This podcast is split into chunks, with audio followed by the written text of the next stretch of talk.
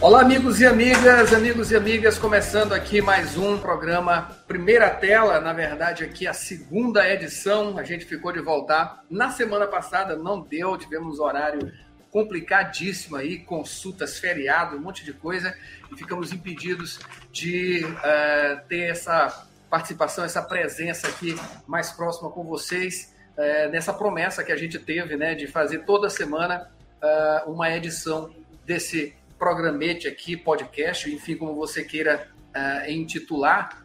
Primeira tela para trazer aqui alguns assuntos, assuntos diversos, alguns de política, né, de cultura, enfim, a gente vai, vamos nos guiando aqui, a nossa bússola é vocês aqui, né, e os assuntos que vão aparecendo é, momentaneamente de acordo com o mar, né, de acordo com essa maresia que a gente tem aqui em nosso país, em nosso estado também, em nossa capital aqui, São Luís do Maranhão, onde é de onde a gente fala agora. Ao meu lado aqui, Paulo Pellegrini. Seja bem-vindo mais uma vez aqui, Paulo. E vamos seguindo, né? Olá, Roberto. Olá, todo mundo curtindo primeira tela. Assuntos aí pulsantes da semana. Falar de política, de futebol, do que vier. Vamos lá. Vamos lá. Esperando aqui também Gilberto Mineiro e Marcos Belfort, que fazem parte do time, mas eles são a galera da retaguarda, né? Eles ficam lá atrás na expectativa, enfim, colocando lenha na fogueira e, de alguma maneira, é, cooperando, né? aliás, de várias maneiras, cooperando aqui com a gente. Você pode cooperar também, pode fazer o seu comentário aqui, a gente já vai, já identifica, né? É, estamos começando a coisa bem do zero mesmo, né, pessoal? Vocês é, podem cooperar com a gente com assuntos, com comentários, com sugestões também, críticas, enfim, positivas ou negativas, né? É, vamos navegando aqui também da maneira que a gente pode e com a ajuda de vocês, claro. Paulo, a semana passada foi muito agitada, né? Depois aí da eleição, tivemos vários fatos. A semana parecia um mês, né? E continua nesse ritmo. A gente parece que a cada dia que passa é uma semana, né? Como diz a música, né? E que aí a cada semana parece um mês. E se é, estava demorando, né? O segundo turno, o segundo turno veio e agora está demorando, é para assumir, né? Tem dois meses ainda de governo e uma expectativa muito grande, uma movimentação acima de tudo muito grande ainda, né? Muito grande também com a formação aí dessa equipe de transição que envolve muita coisa, uma costura muito grande envolvendo as várias forças, né? É, políticas. Temos fatos inusitados também. Ainda está rolando manifestação, é bom lembrar, manifestações em algumas estradas federais aqui do nosso país, em alguns estados ainda, né? Já teve bem pior, mas é, foi esse movimento ele foi meio que abafado, se descoordenou um pouquinho ali, é, dentre também algumas, algumas denúncias e desconfianças né, de quem estaria bancando ou influenciando ali para que esses protestos é, continuem acontecendo. Dentre outras coisas, né, muita fofoca também envolvendo é, os políticos, família, claro, né? né? família Bolsonaro. famílias, família Bolsonaro e uma série de coisas. Vamos tentar diluir um pouquinho disso tudo aqui. Mas eu acho que o que é de momento a coisa mais importante que a gente deve tratar agora, pelo menos para a gente começar, né? É, nessa timeline de coisas, de fatos e de, e de, e de aspectos né, que a gente deve comentar, é justamente a feitura né, desse tecido que vai ser, que, que, que já é, né, pode-se dizer que é o próximo governo, o governo que assume agora em 1 de janeiro de 2023 e que tem muita coisa para fazer, para costurar, né? Esse grande tecido deve ser está sendo costurado e mostra o que, que vai ser no ano que vem. A gente pode começar com isso, Paulo. Algumas considerações? Exato. É, a gente tem vivido duas realidades paralelas. Na verdade, uma realidade e uma, uma espécie de um metaverso, né? Essa realidade é, paralela seria o fato de que, até agora, principalmente aqui em São Luís, acho que em outras capitais também, a gente está vendo carros com adesivos do 22, é, como se a eleição não tivesse acabado. A, a, a, as pessoas estão fazendo campanha é, para o candidato Jair Bolsonaro é, já 14, aliás, é, exatamente, é, é, o segundo turno foi dia 30, né? Já oito, oito dias, nove dias depois do segundo turno, como se, se o segundo turno ainda fosse acontecer. Sim. Sem contar as manifestações ao longo do, do, país, algumas extremamente radicais. A gente tem visto vídeos aí no, nas redes sociais de, de pessoas marchando com camisas pretas, com gestos fascistas, com slogan fascistas.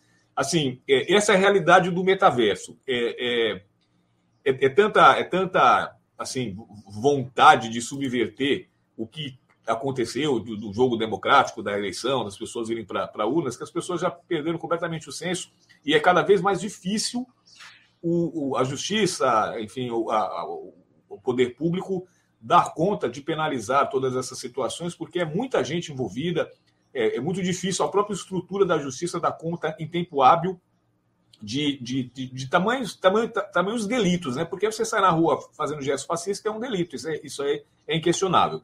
Enquanto isso acontece, a caravana passa e a transição já ocorre é, com a presença, inclusive, de membros do atual governo, é, liderados pelo Ciro Nogueira, que é o, foi indicado né, o ministro da Casa Civil do Bolsonaro, para dialogar com o, o vice-presidente eleito, Geraldo Alckmin, com a, a, a, liderança do PT, principalmente a presidente Gleisi Hoffmann, e diversos políticos, diversas é, personalidades ligadas à economia, ligadas à justiça, que estão permeando é, este, este grupo, de modo a fazer a transição a, a melhor possível. Né? O desafio dessa transição é entregar ao Lula um, um país é, com os números, né, com a, a, os indicadores é, transparentes, claros. O, o, Lula saber exatamente em que terreno está pisando para que ele possa desenvolver as suas políticas que até agora também a gente não sabe exatamente quais são, porque não foi dito ao longo da campanha com muito detalhe.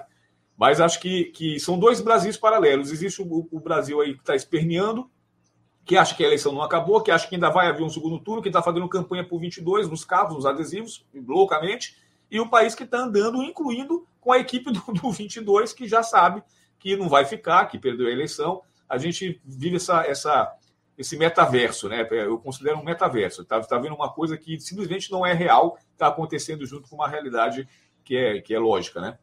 É, uma, uma realidade paralela, né? Muitos falam, né? Muitos comentam isso, trazem isso como uma, uma característica, né? O país está andando ou tentando andar e ainda temos aí essas manifestações, né?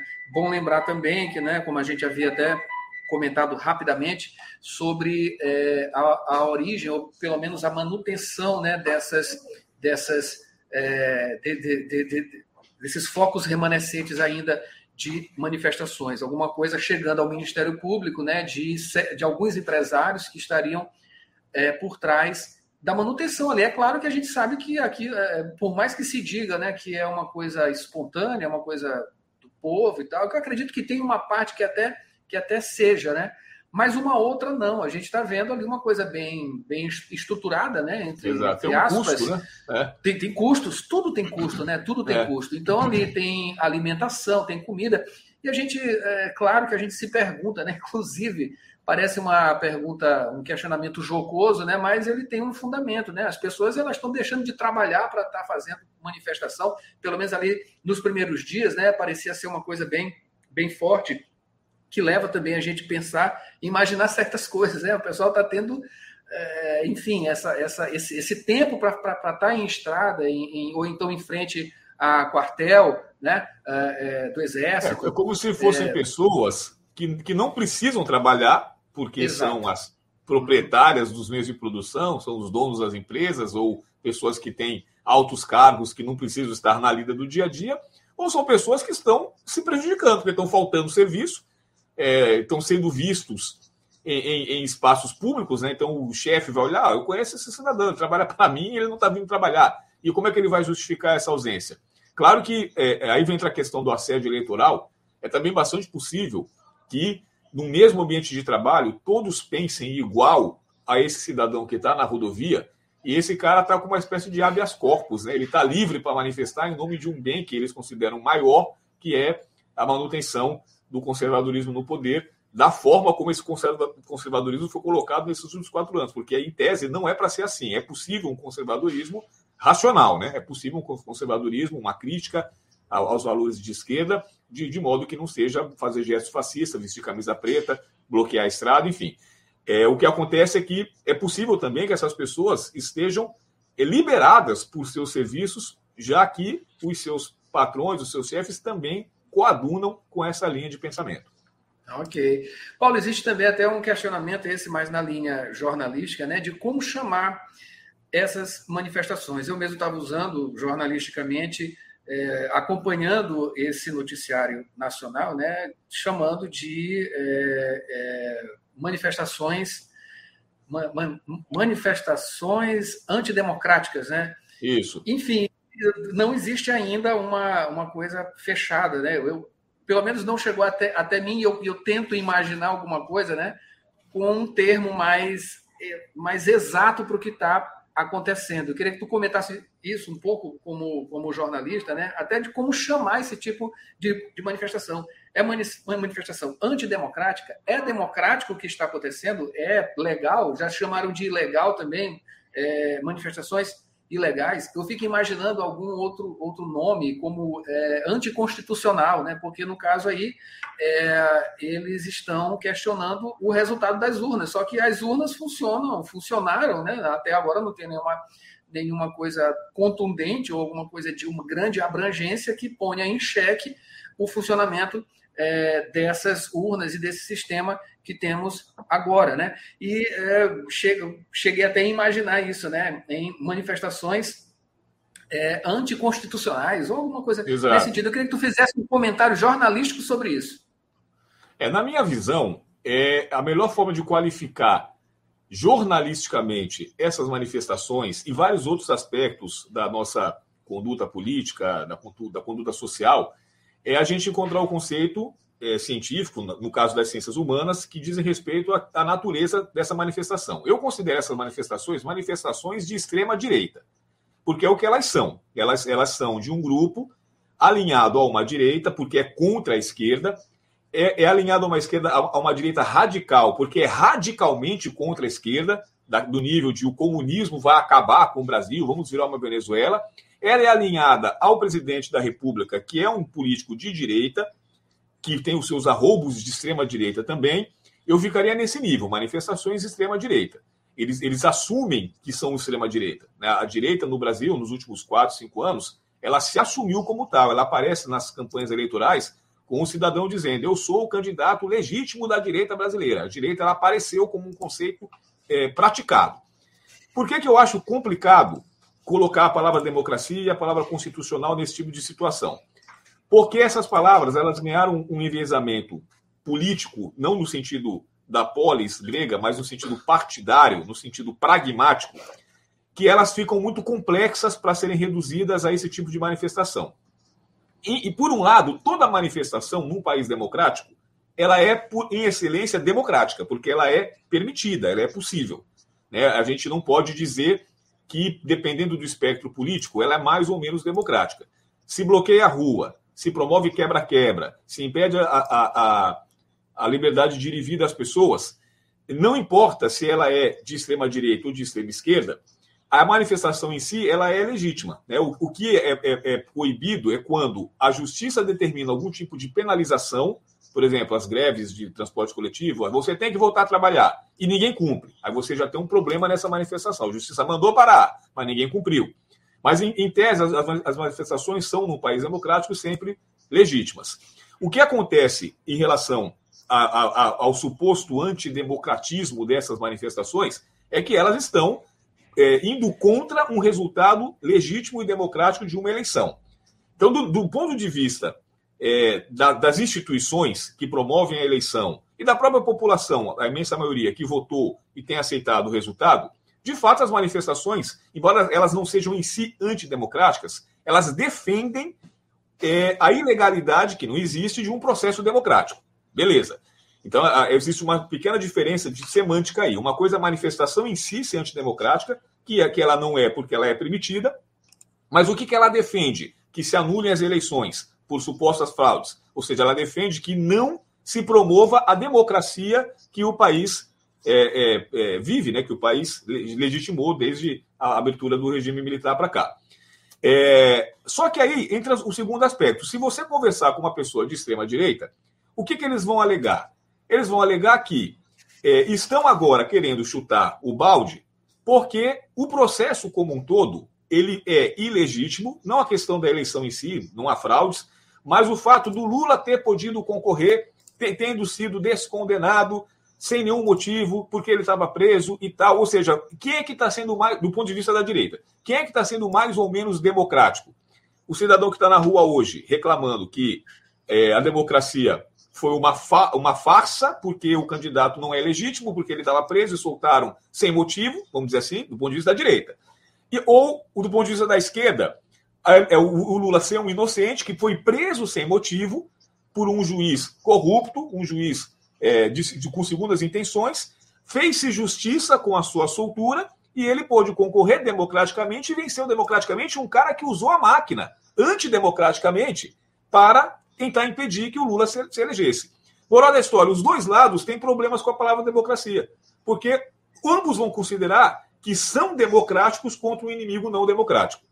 Então, o jornalista, se ele, se ele usa a palavra, a expressão manifestação antidemocrática, ele está assumindo o ponto de vista da esquerda na questão, que é o de dizer que quem não está sendo democrático é o cara que está reclamando da eleição. Se você pega os, os jornais de direita, eles não vão usar antidemocrático, porque na, na visão deles, antidemocrático é o Lula concorrer tendo sido preso e solto sem motivo aparente. Então, para evitar, eu, como jornalista, iria no conceito. Essas são manifestações de extrema direita. Se elas são democráticas ou não, depende do ponto de vista de quem concorda ou discorda. Essa é a minha humilde opinião sobre o assunto. Eu pensei também em chamar alguma coisa como é, manifestações bolsonaristas, né? Mas eu acho que essa está mais. É, acho que ela de, a, a, tua está mais, mais, mais centrada, né? Olha só, ela como, como é complicada até essa questão da cobertura jornalística, né? A gente vê que é, isso provoca comentários, críticas, né? É óbvio. Então, quem acompanha é, é, é, claro, tem algum lado ou então está mais neutro, né? Mas quem tem um lado ou um outro sempre faz alguma crítica. Olha, esse, esse termo aí que vocês estão usando está é, tá equivocado, enfim. Mas isso é uma, é, uma, é uma coisa normal, né? Que é do próprio jornalismo. Ele vai funcionando e onde tá, não está batendo certo, tende-se a, a se arredondar, enfim, melhorar, é, é, aprimorar, aperfeiçoar essa essa cobertura desses termos também, né? Há uma questão semântica também, né? Enfim, isso tudo leva aos, a conceitos, né? A, a, a pensamentos, a ideias. Isso tudo tem que estar muito bem encaixado nessa cobertura jornalística. Mas, Paulo, vamos aqui ao factual, né? Mais factual é. do que os outros factuais. É justamente essa manchete aqui, né? Dentre outras que eu vou colocar aqui uh, que cita justamente esse encaminhamento. São as manchetes de hoje, né? Nova direção aqui no Globo, transição terá os pais do real na economia e Tebet no social. É, liberais integram grupo ao lado de dois nomes ligados ao PT. Isso aqui nada mais é do que a transição acontecendo e envolvendo aí, tendo esse, dentre esses nomes, esse time né, que está fazendo essa transição, figuras já é, que são dadas aí como uma espécie de centro, né, mostrando que é, o governo é, que começa em 2023, a partir de janeiro, ele não vai ser esse governo comunista, como alguns dizem, né? É, ou então não chegam a tanto, mas dizem que é um governo que tem muito provavelmente vias é, de esquerda, o que a gente está observando é justamente é, apontando né, para a coisa que originou, que, enfim, caracterizou, melhor dizendo, a própria campanha e toda a performance de Lula que aponta para um centro. Está aqui também a manchete do jornal Estado de São Paulo: Lula divide economia na transição entre PT e os pais do Real. Tebet libera, lidera perdão, a área social. Lembrando que Tebet é do MDB, né? Está é, aqui o Pércio Arida, André Lara Rezende dividirão espaço com Nelson Barbosa e Guilherme Melo. A senadora do MDB, a Simone Tebet, chefiará grupo técnico. Só para finalizar aqui, a manchete uh, do jornal do jornal Folha de São Paulo também nesse mesmo bordão, né? Lula põe Arida, Lara Rezende, Barbosa e Melo na transição. O presidente eleito divide coordenação de economia entre os pais do Real e representantes do PT. Está bem representado aqui, né, Paulo? Está bem é, detalhado uh, o encaminhamento, né? A bússola que esse governo vai seguir, né? É, o, eu diria que o que é, é a melhor, melhor caminho e o Lula também não tinha outros caminhos é, viáveis nesse momento para poder começar um governo no cenário que ele vai pegar. É, todo o mote da candidatura Lula, da campanha do Lula e de boa parte dos seus eleitores era o mote da rejeição ao Bolsonaro. Efetivamente isso. É, é, a candidatura do Lula, ela significou, na minha visão, né, muito mais uma esperança de boa parcela, a imensa parcela, né, a maioria que porque o elegeu, é, do, do, eleitorado, é, para a não continuidade de um governo Bolsonaro. Para isso ser possível, só, só realmente só é, é, era necessária a presença de outros setores políticos nessa chamada frente ampla, que é a expressão que se usa para essa situação, para que é, pudesse haver de fato um grande acordo é, de, de interesses comuns contra a, a, possibilidade de uma reeleição do governo Bolsonaro. Então, o, o, o mote da campanha do Lula sempre foi esse. O Lula sabia que ele não poderia insistir muito na tese de, que, de, de falar apenas para aquele eleitor tradicional de esquerda, né, o, petista clássico que o elegeu duas vezes, que elegeu de uma duas vezes, porque a rejeição a esse petista clássico também é muito grande por parte de imensa parcela da população. A eleição foi, inclusive, muito apertada, talvez porque o Lula poderia ter feito ainda mais movimentos junto a esse centro, a essa frente ampla, para trazer o voto desses quatro, quase 40 milhões de pessoas que não votaram nem nele, nem no Bolsonaro. Mas o que ele fez foi o suficiente para vencer a eleição. Então, agora é uma continuidade. É, em política não, não, se faz nada de graça, né? Então, a, a contrapartida é trazer essa, essa turma para governar.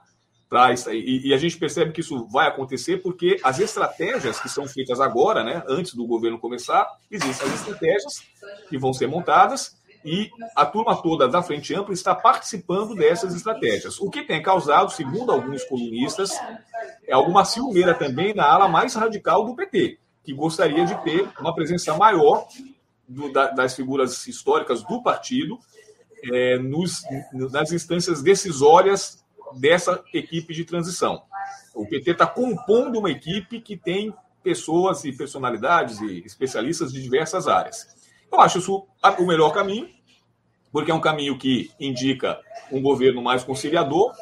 É, são mais especialistas que podem dar informações até menos enviesadas, menos comprometidas, menos ideologicamente comprometidas, para que o, Lula e, e, seus ministros possam é, tocar o país, porque eu acho que o grande X da questão do, do próximo governo é realmente identificar a realidade do atual governo.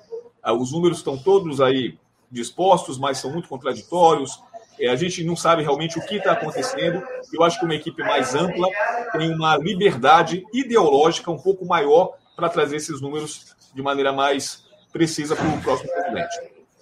Mas claro que, obviamente, tem o outro lado com a crítica, né? Normal, a crítica é normal. E o que a gente observa é que a crítica ela, ela vai para esse lado, o seguinte lado. Qual é o, o lado, a, a crítica. Tá, olha aí, já está vendo o governo compondo com todo mundo, enfim, já dando uma intenção, né, é, de, uh, digamos aí, já dizendo nitidamente de que tem maracutaia, tem arrumação, vai ter um não é um grande um, um, um grande a volta do mensalão a, a volta do, do mensalão, né, em algum acordo, né, para ter ali é, uma certa divisão e tal. E a gente sabe que por trás dessas, desses, de, de, de todos esses aspectos, um dos assuntos mais importantes também é, que estão é, nessa nesse nesse rol é justamente a questão do orçamento secreto, as emendas RP9, as emendas de relator, enfim, a pessoa ela escolhe como vai tratar esse esse esse termo, esse termo para tratar desse assunto, né? Mas essa é uma das questões também e justamente ah, o, o recurso né, para o ano que vem, para começar o ano que vem, porque não foi é, discriminado ali um, um recurso para justamente fazer as coisas que foram até prometidas, né, para todas as, a, as duas as duas campanhas, não é isso? Para sustentar ali a, a, o, o Bolsa Família ou então é, com outro nome, né, a 600 reais, é, enfim, outro, outros aspectos que envolvem o investimento. Isso aí não foi descrito na, na lei de diretrizes orçamentárias, enfim, do próximo ano, é, e precisa fazer. Agora, não se sabe se vai ser uma medida provisória ou se vai ser uma PEC, né? Então, então, eles estão circulando por esse caminho. Mas a crítica é, ó, já estão arrumando a coisa. Como é que tu observa isso? Enfim, isso vai influenciar ou isso, isso já é fava contada e bola para frente, vamos embora ver, é o daqui para frente. É, essas críticas elas são meio oportunistas, né? Porque é, as, essas, a mesma via que vai criticar essa união do Lula com o Centrão, com partidos fisiológicos, é, o, o, risco né, dessas, desses acordos caírem na ilegalidade. Essa mesma via vai, iria criticar também se o Lula se blindasse, enchesse de petista do governo, não dialogasse com ninguém e fizesse um governo de esquerda clássico. E aí iam dizer: é muito radical, faltou conversa, o país não pode virar uma Venezuela. Então a crítica era meio oportunista. É, se correr o bicho pega, se ficar o bicho come. Haveria crítica de qualquer maneira. É, o, o, eu acho que é, é, prudente nesse momento haver esse acordo, sim, porque eu acho que traz mais, como falei agora há pouco, traz mais elementos, mais informações pouco comprometidas ideologicamente para o governo. Agora, por outro lado, é, o, o, assim, a gente vai ver a questão do orçamento, que é, é uma caixa de Pandora, né? Assim, o, o, próximo governo não sabe como, como vai lidar com isso, versus algumas promessas que foram feitas, que não foram muitas, né? A campanha foi muito mais briga do que promessa, mas eu, eu me lembro de duas específicas que o Lula enfatizou mais de uma vez, que vai precisar de um bom orçamento para cumprir. A primeira, o salário mínimo ser sempre pareado com a inflação. E a segunda, isentar todo e qualquer trabalhador que tem uma renda mensal inferior a 5 mil. É, para eles isentar o imposto de, de, de, quem ganha até 5 mil reais, é, é, uma imensa parcela da população que vai deixar de colocar dinheiro nos cofres públicos. É, então, inclusive, essa, essa proposta, essa proposta ela já foi anunciada aí que vai ficar para o ano, pro, pro, pro ano de 24 e não em, em 23. É. Exato. Seria inviável. Exato, ele não pode abrir mão, assim, a gente paga imposto, eu gostaria muito de não pagar imposto, mas a gente sabe que isso seria inviável nesse momento, ele não tem como aumentar o salário mínimo e não passar a conta para a população, enfim, não dá, né? É, é, então, assim, eu acho que a questão financeira ela é um grande, uma grande interrogação e ela vai ser melhor dissecada por essa frente ampla, que não é uma frente ideológica, está sendo uma frente mais técnica. Eu acho, eu vejo isso com bons olhos.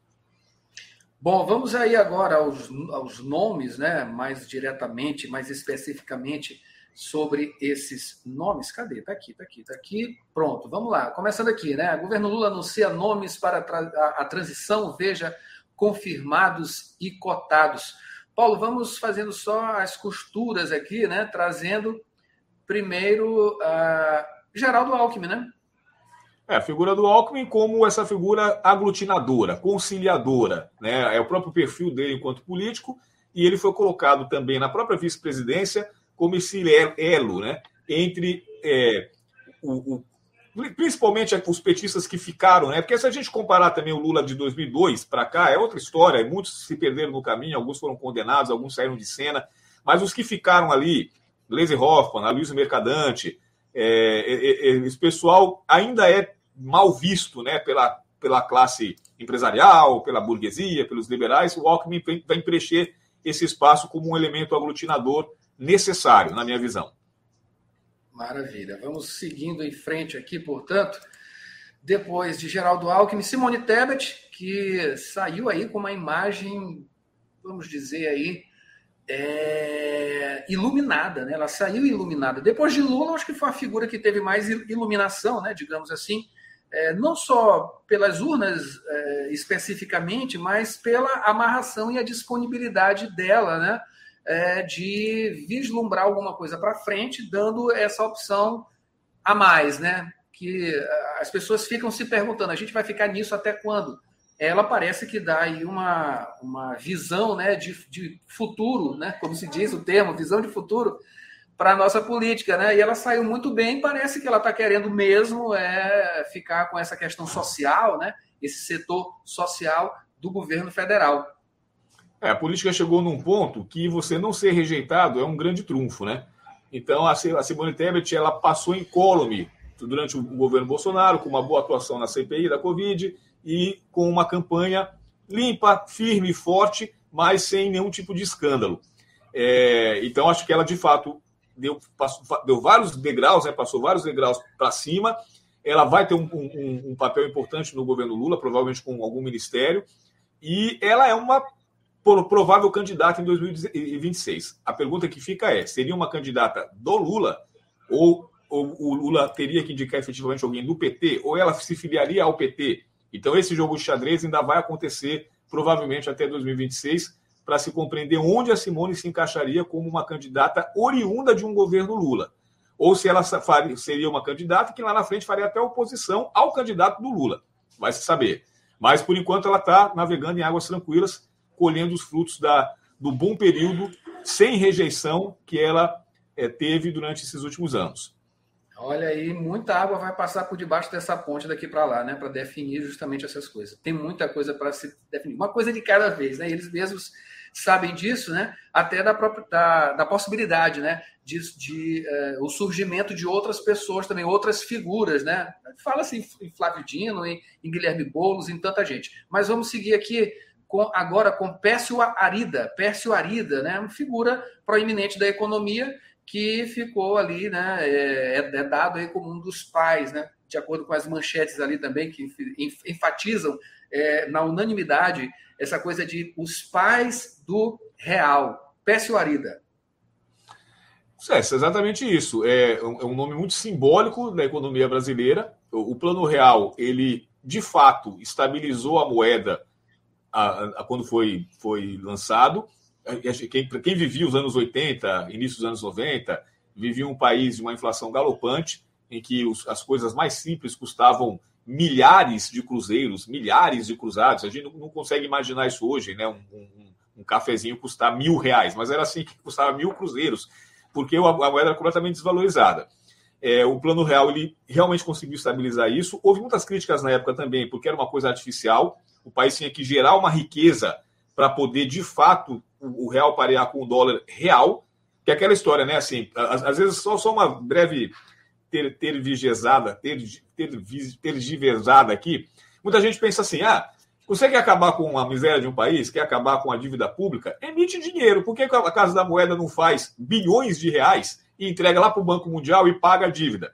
Porque o, esse dinheiro não é real. Ou seja, se você não tem de fato um lastro na economia, você criar mais dinheiro é criar um crescimento fictício. Eu não sou economista, não saberia explicar isso tec tecnicamente, mas os economistas saberiam explicar tecnicamente que isso é uma loucura. O plano real foi um pouco isso. Ele simplesmente decretou um real é igual a um dólar, mas não era. Mas o país começou com essa paridade a gerar uma certa riqueza que, que durante muito tempo isso se acomodou e a gente até hoje, de certa forma, apesar de várias crises, vive, é, colhe os frutos dessa, dessa paridade porque nunca mais a inflação se descontrolou. Quer dizer, o, o dinheiro, apesar de ser curto, vários períodos de recessão, salários baixos, mas a gente não vive uma hiperinflação como se vivia nos anos 80. Então a gente deve isso ao plano real. Então, trazer essas figuras do plano real são figuras proeminentes que saberão fazer um diagnóstico do, do, do atual momento econômico para guiar o Lula é, das decisões mais corretas. A, a, grande grita entre essas decisões ali, de, entre de fato conservadores e progressistas, é o tal do teto de gastos. Para os, os progressistas, o teto de gastos é uma ficção. Quer dizer, você tem que investir, investir, investir, investir, botar dinheiro no social e tal, tal. Para os liberais, tem que ter uma certa responsabilidade. Então, acho que a discussão vai ser essa para saber até que ponto os economistas vão aconselhar Lula e sua equipe a mandar brasa, sabendo que tem um certo limite que precisa ser obedecido. Maravilha. Meu na área, né, Adalberto? É, ele chegou, mas ele não está dando, não está abrindo o vídeo, né? Melhor dizendo. É... as, as crises é, de imagem. Tecnológicas, de vídeo, é. Tecnológicas, essas é. coisas aí, né? Mas vamos aqui, vamos seguindo, né? Vamos esperar ele chegar aí. E Gilberto, nada. Vamos, vamos lá, Glaze Hoffman. é a figura, né, a imensa é a capitã, é a assim, capitã do, do time. Capitã, é. capitã do time, está comandando aí com, com força, né? A gente vê aí, né? Eu, eu, eu tenho visto, né? De, é, atrasado, né? Mas pelo menos eu tô antes tarde do que nunca. Eu estou vendo Game of Thrones, né? Não vi na época que foi um grande fenômeno, estou vendo agora, cara. Estou na terceira temporada e é realmente fenomenal. E a gente olha, faz a, a analogia com a, com a vida real, né? Olha, cara, é, a Glaze Hoffman ela seria uma, uma das figuras ali de Game of Thrones, com certeza. Enfim, é, ela, ela, precisa, ela, ela é o papel, a guardiã do, do partido, né? É, é, ela, ela tem todos os, os, méritos no sentido de que é, durante todo esse período em que o PT foi criminalizado, é, foi demonizado, perdeu o poder, os seus caciques foram presos. Ela, inclusive, foi citada em algumas listas também de irregularidades com o ex-marido, né, o Paulo Bernardo. É, enfim, ela ela foi fiel, né? É, é, é, aquele jogador que o time caiu para a segunda divisão e ele não largou, ele não foi embora para outro time, ele ficou e esperou o time subir para a primeira divisão para mostrar o, o, amor mesmo, é um amor que, que tem. É, então ela é uma figura necessária nesse sentido, porque ela vai, é, de certa forma, até dar uma certa palavra final, junto com o Lula, claro, porque afinal o partido que ganhou as eleições é o partido que ela preside. Então não, não, as coisas não vão ocorrer à revelia dela. Né? Ela, ela tem um pulso firme para, de alguma forma, ditar os rumos ali das coisas, né? Como o próprio Mercadante. Acho que o Mercadante é uma figura também nesse nível, um pouco menos, é, é, é, assim, raivoso, né? Que a Gleisi é mais raivosa, até no bom sentido da palavra, mas é uma figura importantíssima. Foi ministro da Educação, deve ser ministro de alguma pasta do Lula, com certeza. O Mercadante. É, nome forte, nome forte, com certeza. Ah, o Floriano Pesaro, ele é Floriano Pesaro, ex-deputado federal do PSDB, membro da equipe de transição do governo, é, ligado é, ele, é, ele, é aliado ao Alckmin, é, é um homem do PSDB que, que, que, ele foi secretário de, algum, de alguma pasta em São Paulo, se não me falha a memória, e o Alckmin trouxe junto como homem de confiança, né? Esses, esses caras não entram nessas grandes composições sem, sem também ter uma equipezinha deles, né? Uma equipe ali dois ou três nomes que lhes assessoram para não estarem sozinhos na barca. Né? Então, esse é um nome do Alckmin que o PT absorve com uma concessão da presença do próprio Alckmin como uma figura que vai auxiliar o Alckmin em tomadas de decisões, em participar de reunião, é, em congresso, ele vai representando, né? A primeira a Janja, dama, né? né? A Janja, a primeira dama aí, que é da, da área é, das ciências sociais, né? E deve ter, deve ter, de alguma maneira, uma ação também bem ampla nesse sentido, né? Eu lembrei, né? A gente, assim, minha minha memória afetiva, digamos assim, é, me lembra, claro, nas suas devidas proporções, a esposa do Fernando Henrique Cardoso, né? A, a... Ruth Cardoso. Ruth Cardoso, Ruth Cardoso. Isso. Pois é, de uma atuação muito social, né? Tem sido a, a, tendência das primeiras damas né, dos países democráticos é, a, a, a presença na questão do voluntariado, é, é, trazer para o governo o lado do, do, da assistência mais direta, da assistência com, com a população. É, é, um caráter simbólico muito forte. Né? É, eu acho que também seria importante para as primeiras damas, né, o atual Michele, a próxima Janja, também contribuir para o apaziguamento das, das rivalidades. Eu acho que a, que a mulher tem uma palavra forte nesse sentido, né? a, a não, não, jogar lenha na fogueira. Eu acho que, que, que, os presidentes, né, no caso Lula, o Bolsonaro, eles são políticos, então eles, eles são obrigados a cumprir certos papéis que a liturgia do cargo lhe impõe e ficar o tempo todo espezinhando o adversário. Um político está sempre em campanha, mesmo quando está eleito. Está sempre em campanha. Olha, tem algumas é, figuras eu... femininas. Eu é. só te cortar rapidinho sim, aqui. Sim. Tem algumas figuras femininas, né, que são bem aguerridas, né? A Carla Zambelli anda andando até armada por aí, fazendo algumas coisas. Enfim, tem a Bia Kisses. Olha, essas sim, mulheres aí, elas são bem incendiárias. É, no, no, caso, como as primeiras damas, elas, elas não têm um, um, um, cargo no executivo, que elas podem ter quando são nomeadas, mas elas são, em, em tese, as, as cônjuges, né, ou se for o inverso, o, o marido de uma presidenta, enfim. É, então, assim, cabe a elas um, um, papel muito simbólico. Eu acho que nesse momento da República e tal, é, é, é importante também dialogar. Eu acho que nos, nos, últimos mandatos, com exceção da Dilma, que ela não tinha uma primeira dama, mas as primeiras damas elas ficaram muito num papel desse social, do acompanhar e tal, e pouco num papel de puxar a palavra e, e emitir opiniões no, no, sentido de também contribuir para que o país andasse para frente, né? Eu acho que, que ela, ela tem essa capacidade, ela é uma cientista, né? ela é uma socióloga, então ela tem, ela tem, ela tem conteúdo para é, acrescentar ao governo mais do que voluntariado, assistencialismo, é, combate à fome, ela tem um conteúdo é, realmente científico que possa que pode contribuir. Ela, ela é mestra, né? ela tem mestrado, eu acho que, que, que, que, é um nome que pode ser muito importante, deveria ser, eu acho que ela é importante. Eu fiz a, contraposição aqui, né, por conta da, da clássica imagem né, da mulher como uma figura é, de, de, é, de composição, de, de arrumação intuitiva e tudo mais, mas tem as mulheres guerreiras sim, sim, também, né? Sim. Foi nesse sentido também. É, não, tá aqui a Márcia. Ah. Não, pode falar, não pode falar. Márcia Lopes, vamos lá. Márcia Lopes e a Tereza Campelo. É, eu, deixa eu ver aqui, eu não as conheço de nome assim, tá, mas a, acho que são figuras Márcia, ligadas ao PT, exatamente, é, ao PT. Sim, é. sim. Ela é, a Márcia é, é professora assistente social, militante histórica do PT, né? Foi ministra do Desenvolvimento Social, Combate à Fome em 2010, último ano, né, do, do, do governo Lula, e também a ministra do Desenvolvimento Social e Combate à Fome, Tereza Campelo, foi sucessora dela, da, da Márcia tá, Lopes. No né? governo Dilma. É. Isso. Figuras mais do PT, né?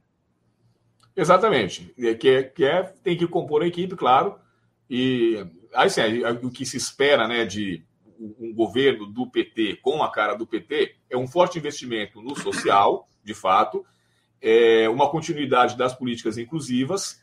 Acho que elas já estão consolidadas no Brasil, mas elas sofreram uma certa perda nos últimos anos, até porque elas não foram equacionadas, na minha visão, até por ter vivido isso em faculdades particulares e tal, da maneira mais adequada no início. Então houve um boom e depois um grande, uma grande crise eu acho que é, é necessário retomar aquele boom com a responsabilidade de evitar uma nova crise. Você tem que sempre pensar num projeto a longo prazo que sobreviva ao seu mandato, que sobreviva à sua presença enquanto governante, porque ele foi feito para o país. E não o projeto que vai contar certinho durante você, o tempo que você está no poder e depois o outro que se vire para continuar. Aconteceu um pouco isso com as políticas inclusivas dos anos 2000. Eu acho que o desafio do PT agora é retomá-las com a garantia de que elas não vão gerar é, constrangimentos, endividamentos, é, desistências, né, faculdades privadas que tinham 10 mil alunos, hoje tem mil, que 9 mil eram de uma bolha do, do FIES, em que esses cidadãos começaram a estar a dívida com o governo, e o governo não deixou de pagar as faculdades porque não recebia do aluno, todo mundo perdeu. A faculdade perdeu o aluno, demitiu o professor porque não tinha aluno, o governo se queimou porque fez um programa que não funcionou e o aluno não conseguiu terminar a sua graduação porque não tinha como pagar o governo. Isso aconteceu com milhões de pessoas. Então, isso tem que ser retomado de uma forma mais consistente. Paulo, para a gente caminhar aqui, já indo para a conclusão né, dessa segunda edição do Primeira Tela, André Quintão, uh, André Lara Rezende, também Nelson Barbosa, só para completar para não é. dizer que a gente não citou os demais. Guilherme Melo, ainda. Aí, e aí os cotados. cotados. né? Os cotados. É. Guilherme Bolos, é, João Campos, João Campos, aqui, filho do filho Eduardo, Eduardo Campos, Campos, né? Candidato que Isso, faleceu em acidente. De, é. de Recife, né? É, Márcio França, outra figura também muito é, proeminente aí também Foi, nos meios. governador de São Paulo. Henrique Paim, Flávio Dino, daqui, do Maranhão, né? Senador. Jandira Fegali, outra figura uh, feminina também, né? E de muita, de muita uh, presença né, nas redes sociais. Ela é do PCdoB. A Luciana Genro, que é outra figura também muito conhecida na esquerda, que é do PSOL, né? Uh, Alexandre Padilha, do PT, que todo mundo conhece também. E é isso. Só para finalizar o, comentário né, é, sobre essa composição, com esses nomes aí, só para a gente amarrar para ir para uma outra lista, que eu vou te dizer já já qual é. É. Eu acho que para nós aqui o que é mais interessante é a figura do Flávio Dino, né? É, tem tido uma controvérsia aqui nos bastidores, né? A gente acompanha alguns bastidores é, é, É, é o Borges está entrando dizendo que Gal Costa acabou de falecer. Tá, tá dando no UOL Gal aqui. Costa faleceu, isso. é isso? Foi, foi, foi. Aos 77 obrigado, anos. Obrigado. Foi. Gal a Costa, gente... é. Ela... Cadê Gilberto Mineiro para fazer o comentário, né? Gilberto Mineiro poderia fazer um comentário aqui musical com ela. A gente trata é, dela já já. É, Continuando, então. Mas, mas enfim, é, o que a gente tem percebido é que o, o, o, senador Flávio Dino é uma figura muito importante no Congresso para as pautas progressistas do governo Lula, principalmente levando em conta que é, há poucos senadores ideologicamente, naturalmente identificados com essas pautas, e o Flávio Dino é um deles. O, a composição que o Lula vai fazer com os demais senadores é uma composição do, de, de governabilidade e não ideológica. Né? É, então, é, a controvérsia que está se tende é a seguinte: que o Lula não gostaria de perder o Flávio Dino no, no Congresso. Mas, ao mesmo tempo, é, o Flávio Dino tem sim suas pretensões maiores de conseguir uma visibilidade que lhe permita sonhar numa próxima eleição ou nas próximas eleições com, o, com a candidatura a presidente do Brasil. E isso e seria interessante com isso que ele tivesse à frente de um ministério é, que mexesse muito bem com o orçamento, que pudesse fazer benesses, que tivesse penetração no país todo. Então, a controvérsia que se cria, que as fontes estão dizendo, né, é que não se sabe até que ponto é, a, a, essa, essa a possibilidade do Flávio assumir um ministério é algo que está sendo inflado pelo próprio grupo do Flávio Dino, ou se há algo que passa pela cabeça do Lula, ou se são as duas coisas ao mesmo tempo. Então a gente essa resposta a gente vai ver daqui a pouco, quando o Lula assumir, se o Flávio Dino for ministro ou se não for. E se ele for ministro, qual ministério ele vai assumir? Um de grande visibilidade ou um mais técnico, que ele vai ter a competência de executar, mas não terá a mesma visibilidade que poderia ter em outros momentos. Então, em relação ao Flávio Dino, a, a, curiosidade é essa: o que acontecerá com ele no mandato de Lula? Porque ele é uma figura muito importante na visão do Lula para o seu mandato. Ok. Vou trazer aqui, então, uma outra lista, antes da gente falar rapidamente de Gal Costa, é, que é exatamente essa, bem aqui. Deixa eu tirar aqui, para esse compartilhamento aqui, trazer essa outra lista. Paulo Pellegrini, eu não entendo nada disso. Você sim. É, nós estamos já às vésperas da, da Copa, né? Começa dia 20, o Brasil joga dia 24. E na. Foi ontem, né? Ou foi anteontem? Foi segunda-feira. O Tite convocou os 26, antigamente eram 23, hoje são 26, é, jogadores que estão disponíveis para a Copa do Mundo. O que me chamou a atenção foram só três coisas. Coisa número um, eu acho que, tá, que a lista é um pouco desproporcional. Ela tem muito atacante e pouco jogador de meio campo e pouco volante.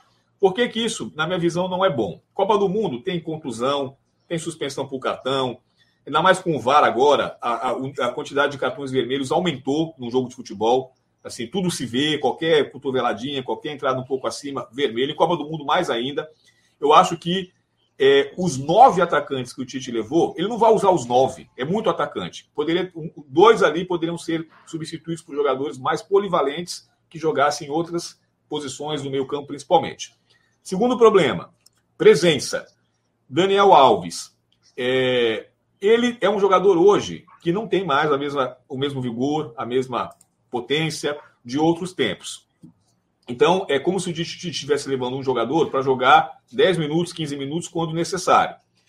Não sei se isso para uma seleção como o Brasil é necessário, porque o Brasil tem tanto jogador, tantos bons jogadores, que não tem necessidade de você levar um veterano como se não tivesse outro melhor, ou pelo menos no momento mais é, é, preparado, do, do, do, que se a gente fosse, por exemplo, um país com menos jogadores, um país de menor expressão, que não tem jeito. Leva, é esse porque não tem outro. O Brasil tem outros.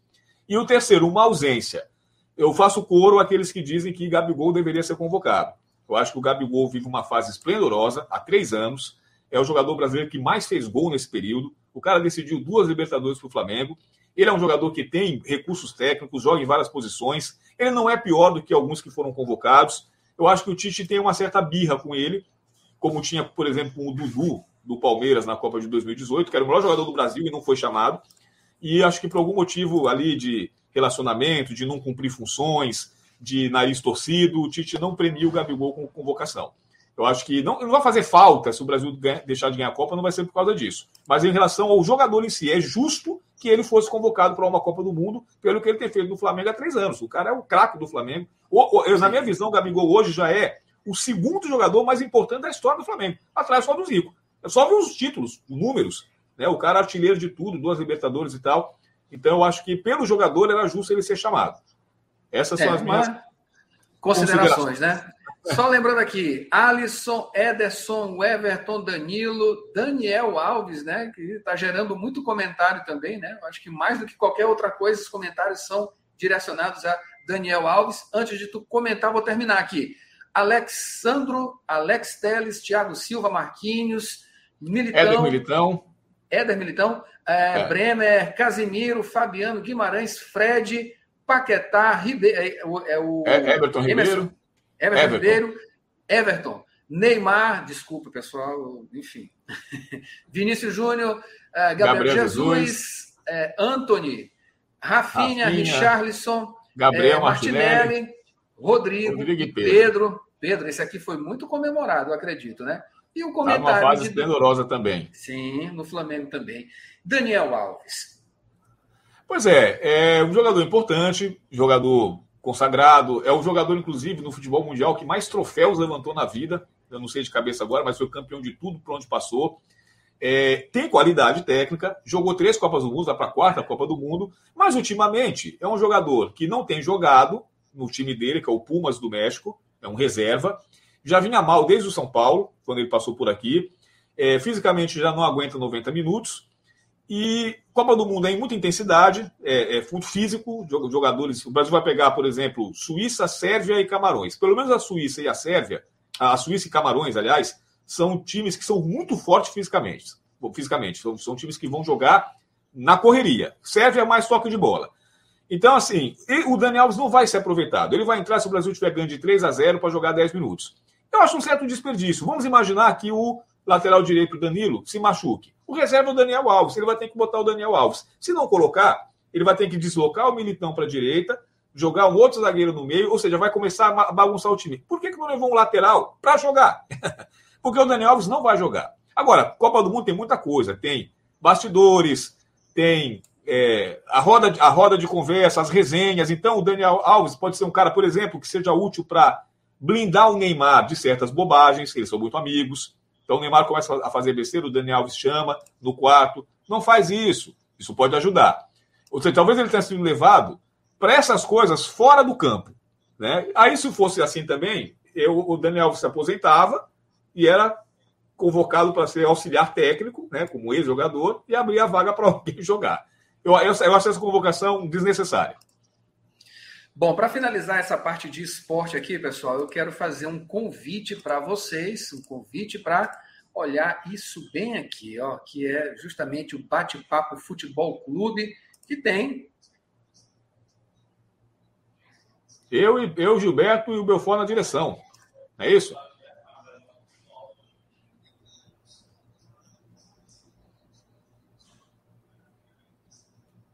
Cadê Belfort? Pra, pra, cadê o diretor para comentar?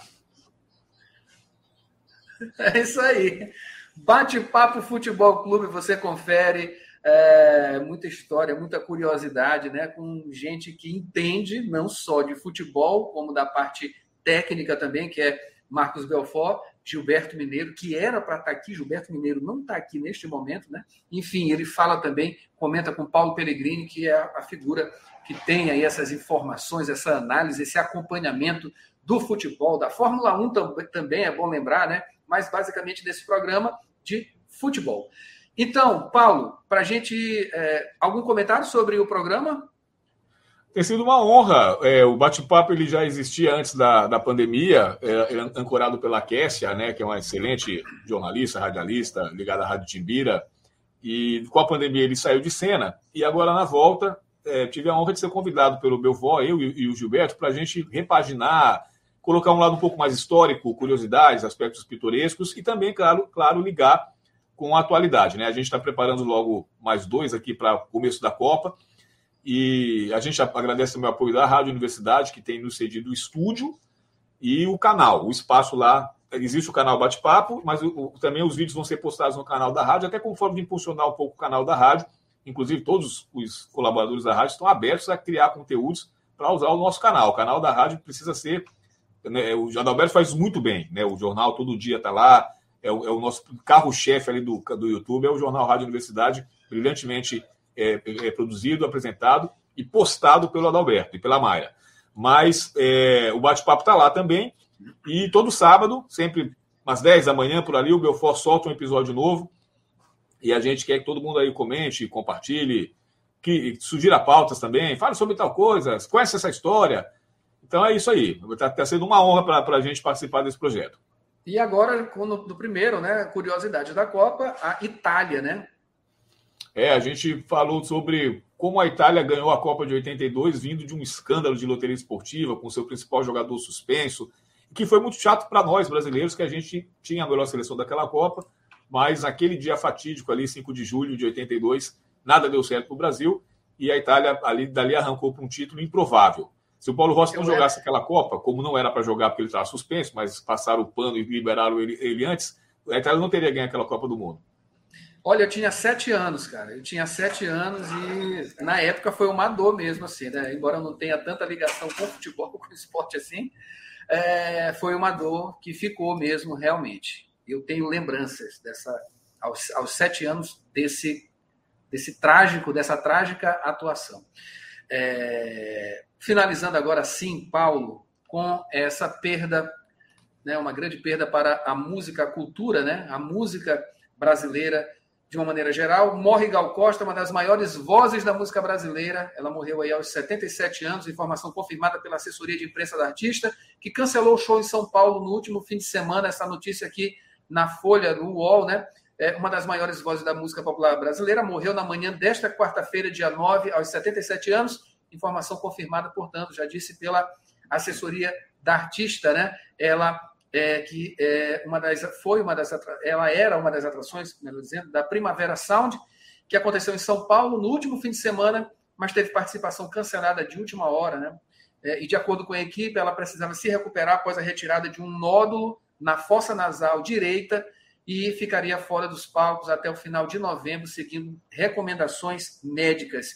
Uma cirurgia aconteceu em setembro, pouco após a apresentação em outro festival de música lá em São Paulo, o Koala, e de lá para cá ela não vinha voltando, não, não havia, melhor dizendo, voltado aos palcos, mas já tinha uh, datas da turnê, as várias pontas de uma estrela marcadas para dezembro e janeiro. Infelizmente, né, não temos mais a Gal Costa.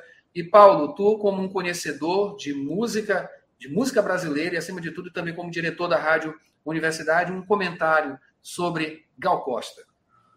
Bom, uma das dos panteões né, da, da música brasileira, daquilo que a gente chama de MPB. É, até, até os anos 60, a música brasileira ela era uma espécie de um simulacro da música internacional, né, de traduções de músicas, né, ou então é, aquela música da fossa, aquela música muito samba canção, como Maísa, é, Dolores Duran, a Bossa Nova quebrou um pouco isso, mas eu diria que foi nos anos 70, com o surgimento desses nomes todos, os, os quatro doces bárbaros, né? Caetano, Gil, Betânia e Gal. E mais uma série de artistas de várias regiões, os mineiros, os paulistas, os cariocas e tal, é que a música brasileira se emancipa e cria um gênero que a gente chama música popular brasileira. E, e esse gênero calcou a, a, o surgimento da Rádio Universidade e de outras emissoras. A Mirante FM também foi, foi calcada nessa nesse surgimento dessa MPB, dessa MPB é, é, desses artistas. Então, a importância histórica da Gal Costa, enquanto uma referência da própria música nacional, ela é inegável. E uma, e uma artista que é, soube ter uma carreira brilhante, com é, é, ao mesmo tempo mantendo a, a, sua qualidade musical, nunca se, se vendendo a modismos, nunca fazendo músicas de baixo nível, mas ao mesmo tempo fazendo músicas acessíveis, belíssimas, comerciais, vendáveis, uma estrela de trilhas sonoras de novelas, por exemplo.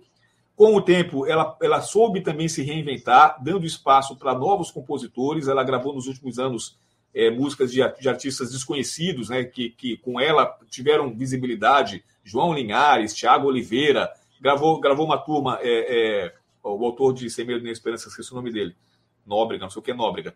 Então, assim, é, é, ela deu espaço para novos compositores, ou seja, sempre soube se reinventar. Muito parecido com a Elza Soares, por exemplo. A Elza Soares, uma cantora também que soube lidar com o próprio tempo. O tempo nunca foi um inimigo de Gal Costa. E a gente lamenta muito porque eu, particularmente, acho ela uma das mais afinadas. Assisti a um show dela uma vez no Dom Bosco, em 2000, acho, 2001, por ali, e que ela, assim, parecia um CD tocando. Assim, você escutava, não tinha uma semitonada. Ou seja, a mulher tinha um, dia, um diapasão né, um, na, na, cabeça, afinadíssima. E, é, e, e, morre jovem, né? Porque 77 anos de idade é uma idade super produtiva ainda. Tá, vários oitentões aí chegaram esse ano, né? O Gil, o Milton, Paulinho da Viola, o Caetano, é, acho que no ano passado, se eu não me engano. Então, assim, o Paul McCartney. Então, assim, ainda muito a fazer, muito a produzir. Aparentemente foi câncer, né? A gente está vendo pela, pela notícia, nódulo e tal. Então a gente lamenta, se assusta com a notícia inesperada, mas é, também aplaude, né? Aplaude, homenageia e reverencia o que agora é a memória de uma grande artista brasileira e internacional, porque Gal Costa não só cantou a música brasileira, ela cantou outros idiomas, ela gravou discos internacionais. É uma grande perda, mas é, é, é um aplauso, né? Quando a gente perde um grande nome, a gente, na verdade, ganha um, um mito, ganha um nome na história. Então, a gente aplaude a carreira de Gal Costa.